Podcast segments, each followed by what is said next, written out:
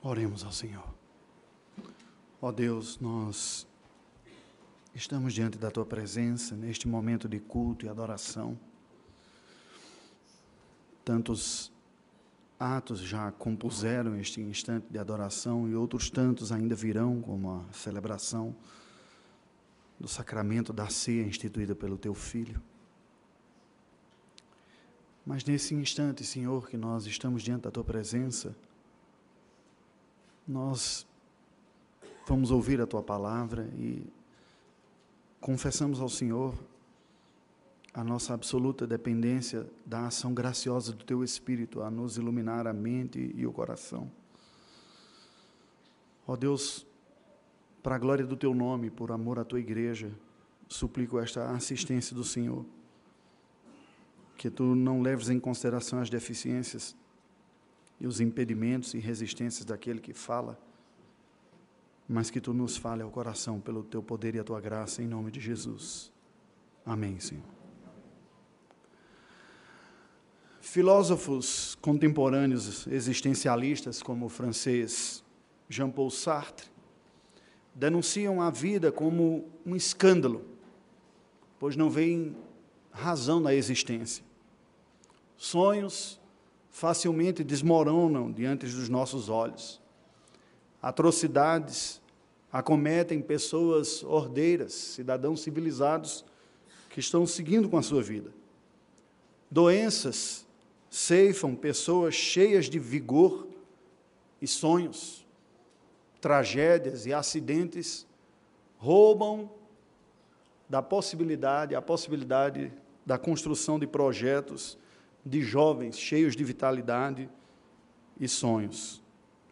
Ao passo que suicidas, deprimidos, se arrastam desejando que a sua vida acabasse. E a cada novo nascer do sol, eles veem mais um dia a se arrastar. Sem motivação, tentando simplesmente sobreviver a mais 24 horas.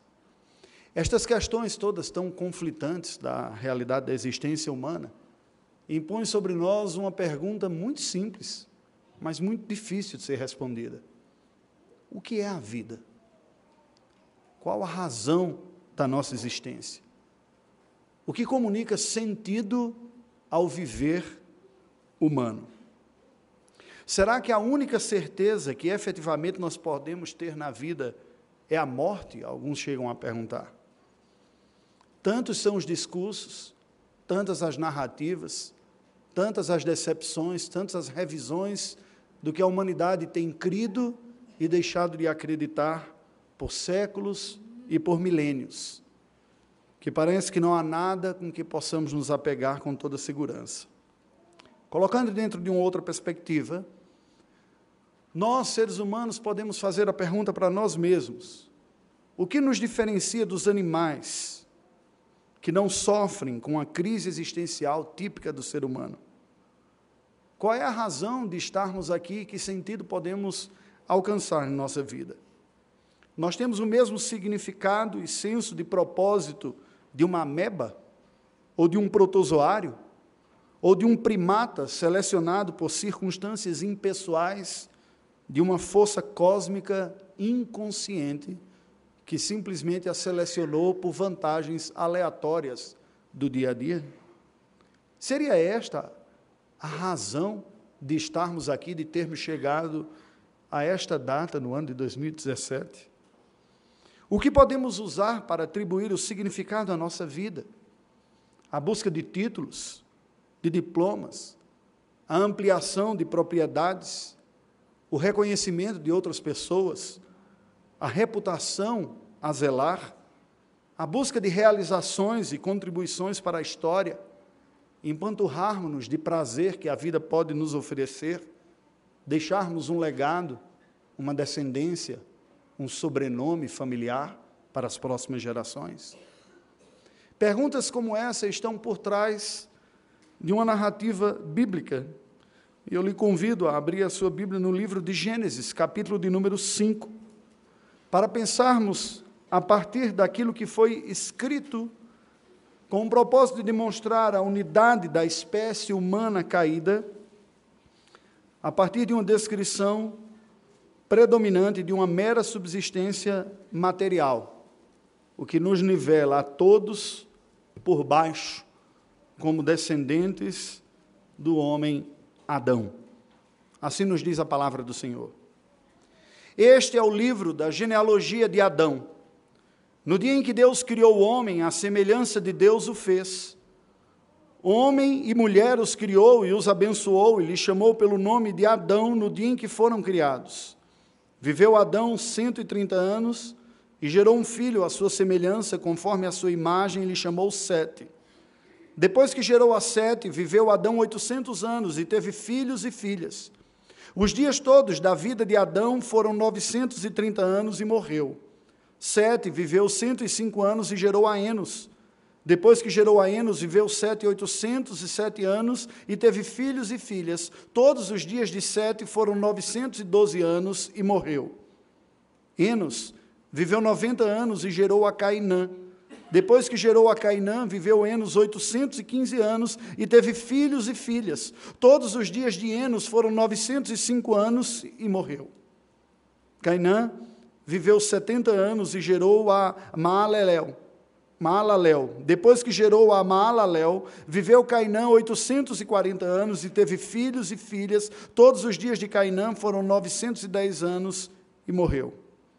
Maalalel viveu 65 anos e gerou a Jared.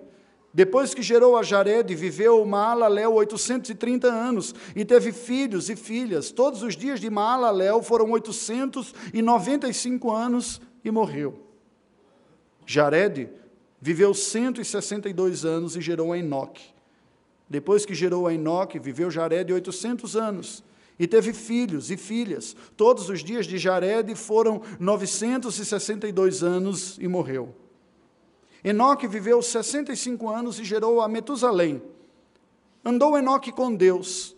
E depois que gerou a Metusalém, viveu 300 anos e teve filhos e filhas. Todos os dias de Enoque foram 365 anos. Andou Enoque com Deus e já não era, porque Deus o tomou para si. Metusalém viveu 187 anos e gerou Alameque.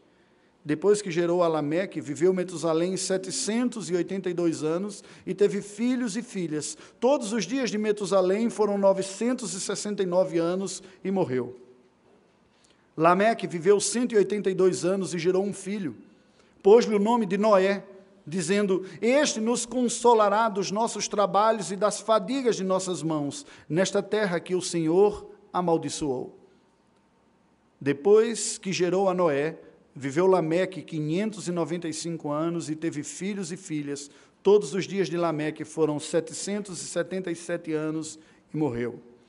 Era Noé da, idade de 500 anos e gerou a Sem, Cão e Jafé. A palavra de Deus nos apresenta que a história da humanidade, a partir de um ancestral comum, Adão, cujo nome significa literalmente humanidade, é isso que significa o nome Adão, por isso que nós lemos no versículo é, eh, 3 que Deus lhe chamou de Adão, versículo 2 no final, ou seja, a humanidade, esta espécie humana, chamando de Adão. Também é o nome próprio do primeiro homem. Esta espécie, a nossa espécie humana, experimentou uma extensa e para nós estranha até, e primeva longevidade. Nós não encontramos indícios comprovados de uma idade tão grande, porque o planeta experimentou inúmeras transformações, especialmente depois do dilúvio, que os resquícios disso aqui se perderam na história. Nós temos o texto sagrado afirmando estes dados que certamente espanta a qualquer leitor que lida com esta narrativa aqui. Uma vida vivida e descrita aqui de uma maneira sucinta, num enredo repetitivo, talvez até enfadonho e cansativo para aqueles que se propõem a ler a Escritura toda e se deparam com algumas narrativas como essa, ficamos a pensar, por que, que está escrito assim? É? Nós que gostamos tanto de explicações, temos dificuldade de entender um texto com um roteiro não explicativo.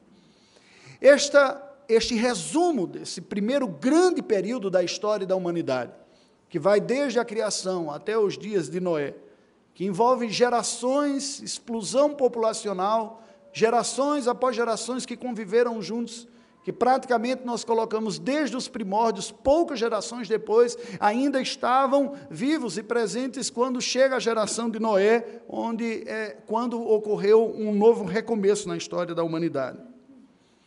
A Bíblia nos apresenta a história da nossa espécie, a história primeva, de uma maneira muito sucinta, apresentando simplesmente esta rotina diária da vida biológica, com algumas pouquíssimas exceções piedosas de comunhão com Deus e de uma mediação mediadora, redentora, como ocorreu com Enoque e depois com Noé.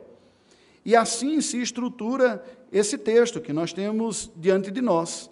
Desde Adão até Noé, a história da humanidade foi marcada pela inexistência de sentido e ausência de piedade, conforme o texto sagrado nos apresenta aqui. Pontualmente contrastada apenas por Enoque e Noé, exceções nesses tempos primeiros. O texto indica ao leitor original que, longe da comunhão com Deus e do serviço ao Senhor, conduzido por um mediador usado pelo Senhor Deus, a vida é vazia de sentido e de propósito, ainda que cheia de oportunidades que democraticamente a vida apresenta para todos aqueles que estão vivos. Veja esse texto do capítulo 5 e percebam que nós temos cinco blocos aqui nesse texto. O primeiro bloco este resumo primordial da espécie humana, sendo descrito nos versículos 1 e 2, quando diz: Olha, essa é a genealogia de Adão, esta é a descendência do homem que Deus criou. Deus criou o homem à sua imagem e semelhança, macho e fêmea, com potencial de vida e de criação, e o chamou pelo nome Adão, humanidade, os abençoou e colocou estes seres criados aqui neste planeta. Todo este potencial humano por causa do pecado, se viu esvaziado e prejudicado de construir uma realidade que exaltasse a Deus e que trouxesse pleno sentido e realização à alma humana.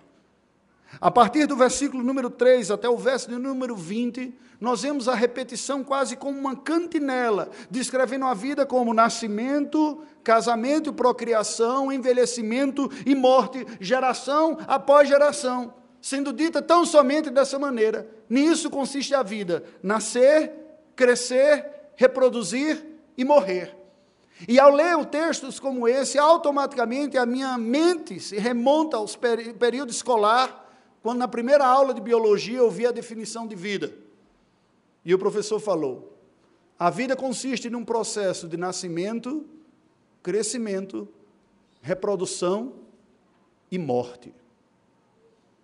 É este o sentido da vida. É isso que nós temos para experimentar nesta nossa existência humana sobre a face da terra.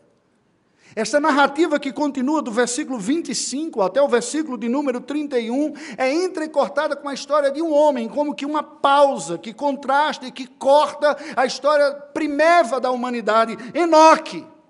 Versículos de 21 a 24 nos dizem que Enoque andou com Deus.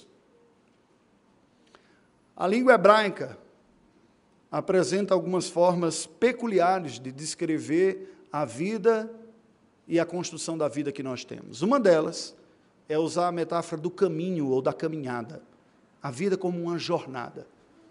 Guarda o teu caminho, entrega o teu caminho ao Senhor, e com isso está dizendo a vida que você constrói, consagre a Deus. Andou Enoque com Deus, em contraste a humanidade primeva, que viveu sob meras condições biológicas e existenciais. Esse homem encontrou significado para a sua vida na comunhão com Deus.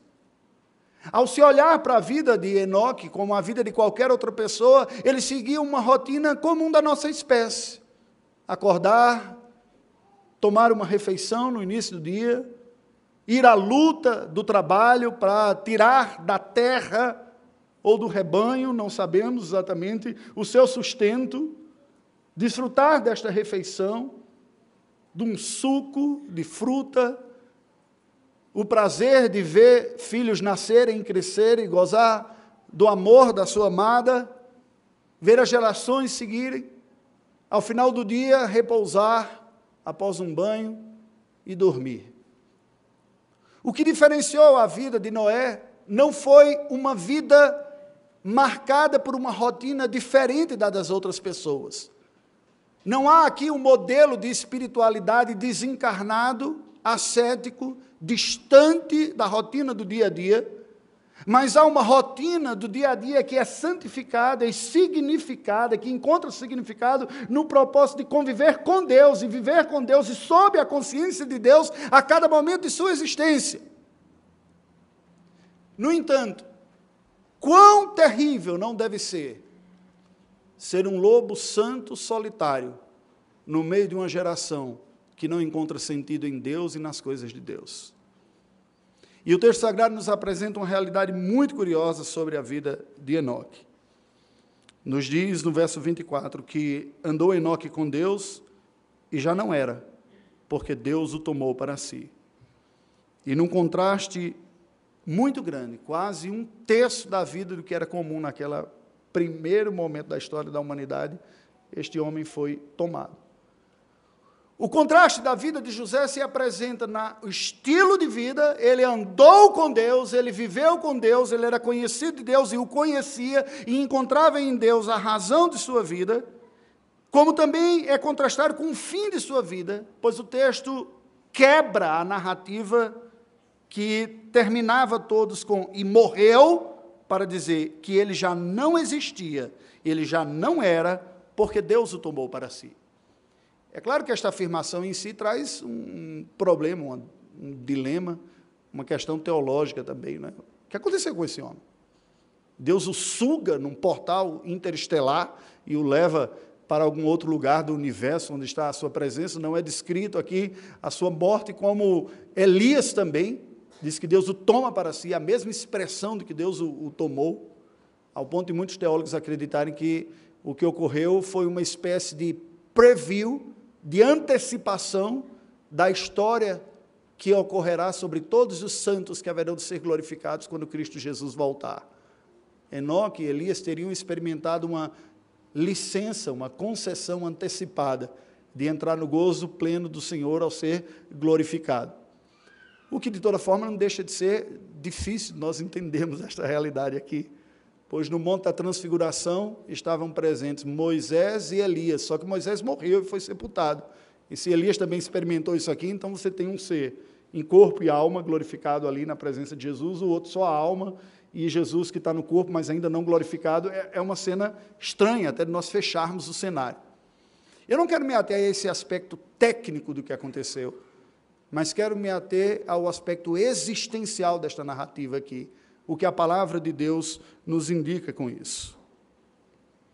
Nós podemos destacar desse texto algo que assalta aos nossos olhos. Em primeiro momento, essa, essa contrastante longevidade com uma ausência de sentido e propósito nessa longa vida. Ninguém nunca viveu tanto, mas ninguém viveu tanto sem razão de viver como essas primeiras gerações aqui. Ninguém experimentou tantos dias e primaveras, mas ninguém deixou tão pouca coisa como consequência, como estas primeiras gerações aqui.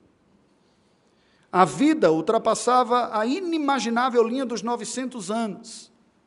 Por circunstâncias que nós não conseguimos nem mesmo perceber, assim ocorreu. Demonstradas com, com o preenchimento de nada digno de nota por, por parte do autor bíblico. Não havia nada a considerar nos séculos de existência destes personagens que fizesse jus a um único comentário sobre a vida de uma única dessas pessoas aqui, a não ser Enoque de início e o segundo contraste, Noé. Vejamos esse último bloco, o de Noé, descrito no final, quando Lameque tem um filho e nos diz no verso 29 que ele então diz: Este nos consolará dos nossos trabalhos e das fadigas de nossas mãos nesta terra que o Senhor abençoou, amaldiçoou. Isso nos mostra um resquício da religião primordial, a religião pré-profética, porque até aqui nós não temos a atuação de nenhum profeta. O que eles mantinham geração após geração foi a tradição oral do que sabiam desde Adão e Eva que foram expulsos do jardim. Aquela religião tão simples, com um conteúdo tão pequeno, que se baseava tão somente na esperança de que um descendente prometido viria para esmagar a cabeça do inimigo de nossas almas e reverter a tragédia que se instalou sobre a humanidade. Mas a história mostrava, geração após geração, que o mal estava vencendo.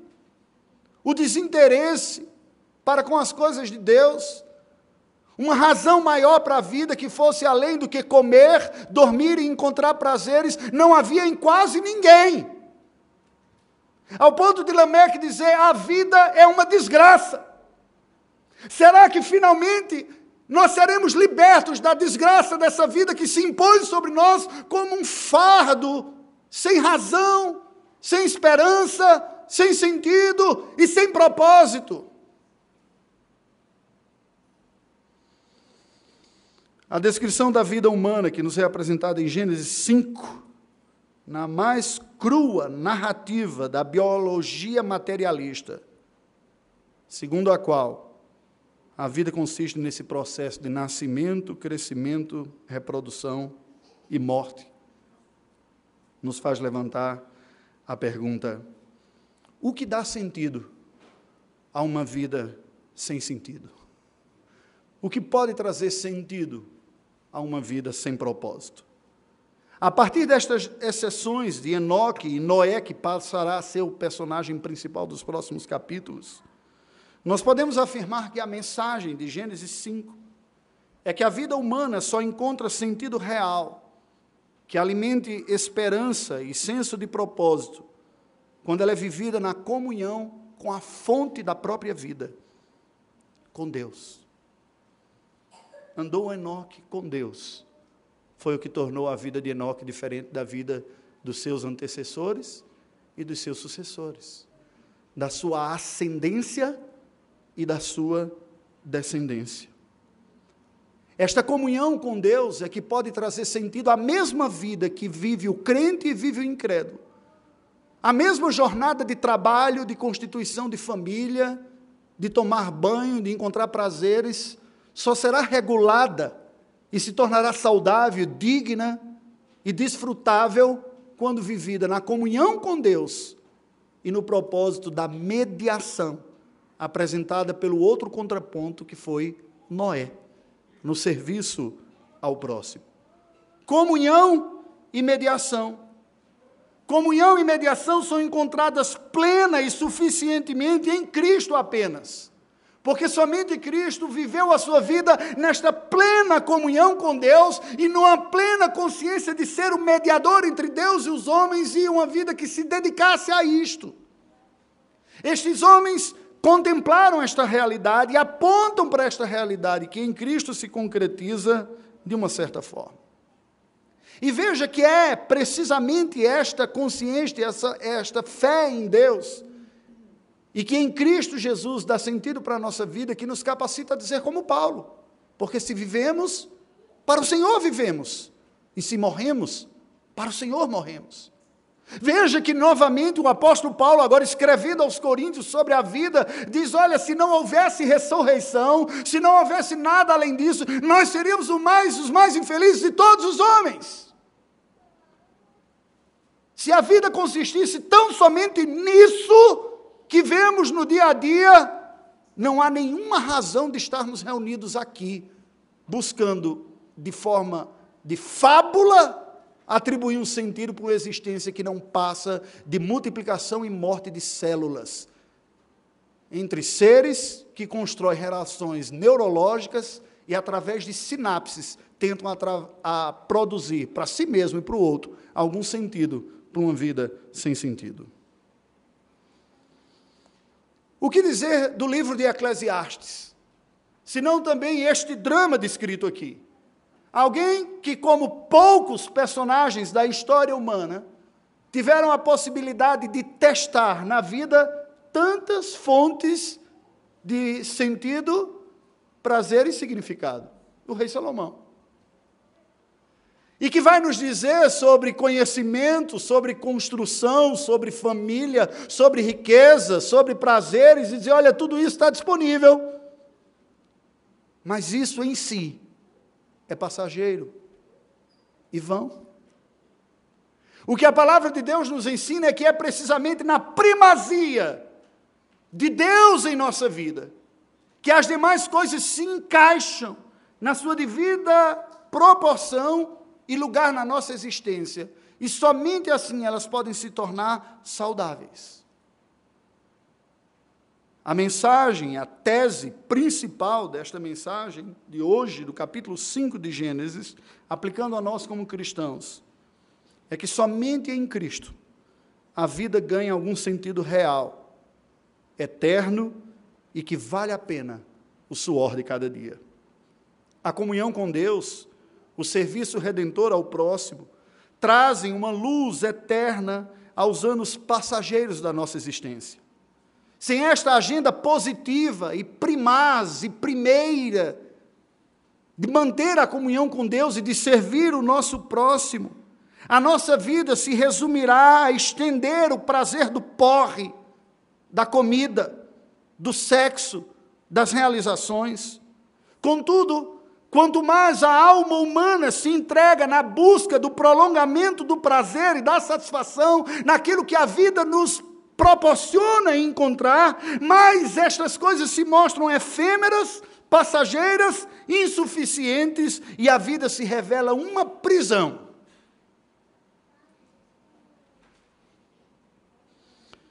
Podemos concluir, porque hoje a agenda da nossa liturgia estava bem apertadinha, não é verdade? Que o que nos une, em semelhança ao restante dos seres criados neste mundo, é o ciclo biológico da vida.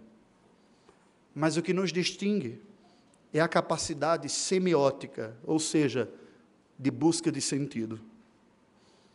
Nós, os seres humanos, Somos a única espécie capaz de simbologia, de buscar e atribuir significado, de construir narrativas, de deixar uma história adiante. Esta capacidade que nós temos produz em nós autores de fábulas, mas produz também gente que interpreta corretamente a história, por ter encontrado Deus nesta vida e ter feito dele a razão da sua existência. Esta capacidade de buscar significado, de encontrar e de passar adiante, é um reflexo da potência da imagem de Deus que nós carregamos, como nos diz o início do capítulo aqui, que fomos criados à imagem e semelhança de Deus. Um Deus que atribui os valores e que, por ser Ele o Criador de todas as coisas, indica o que é certo errado, legítimo e ilegítimo.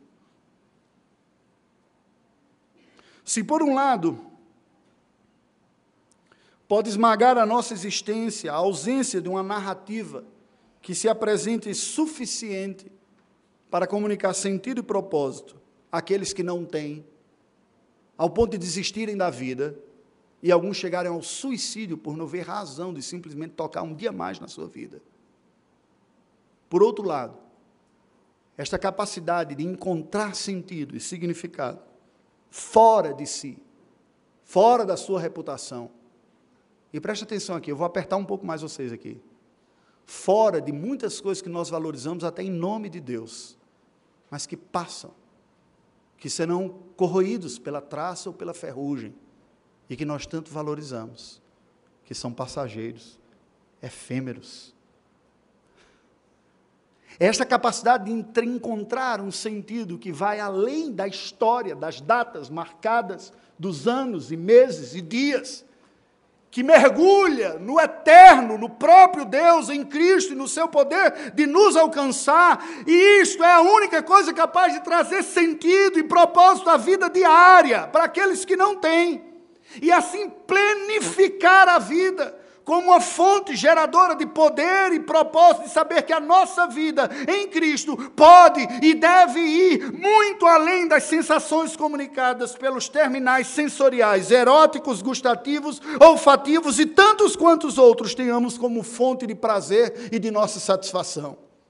É em Deus e em Cristo que todas estas coisas serão reguladas e que, independente do sobrenome da minha família, da igreja que eu frequento, do trabalho que eu desenvolvo, eu sei que eu vivo para a glória de Deus e a minha contribuição em comunhão com Deus, em serviço ao próximo, tem um significado eterno.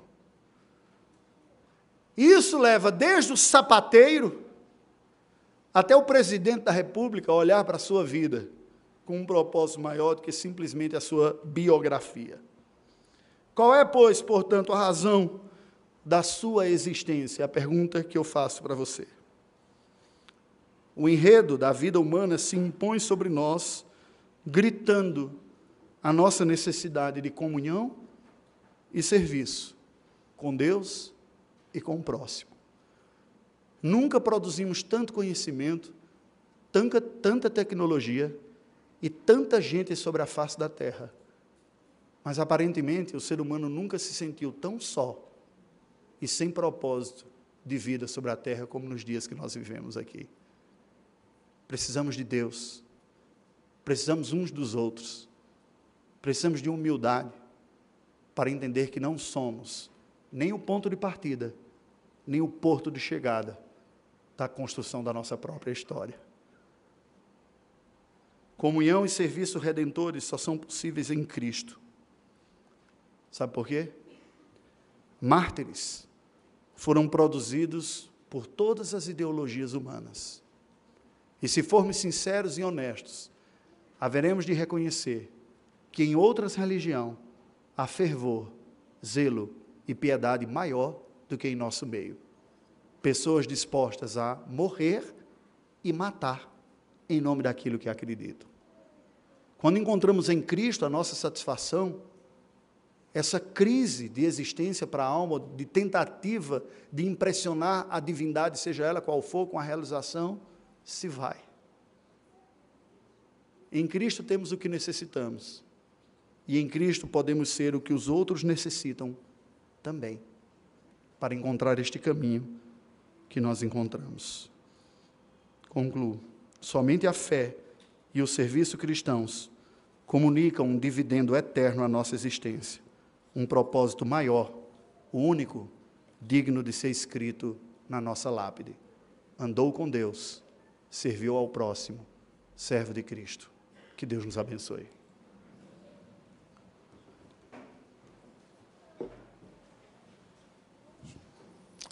A primeira estrofe do hino Venham à mesa, convido o Senhor e em seguida o coro. Enquanto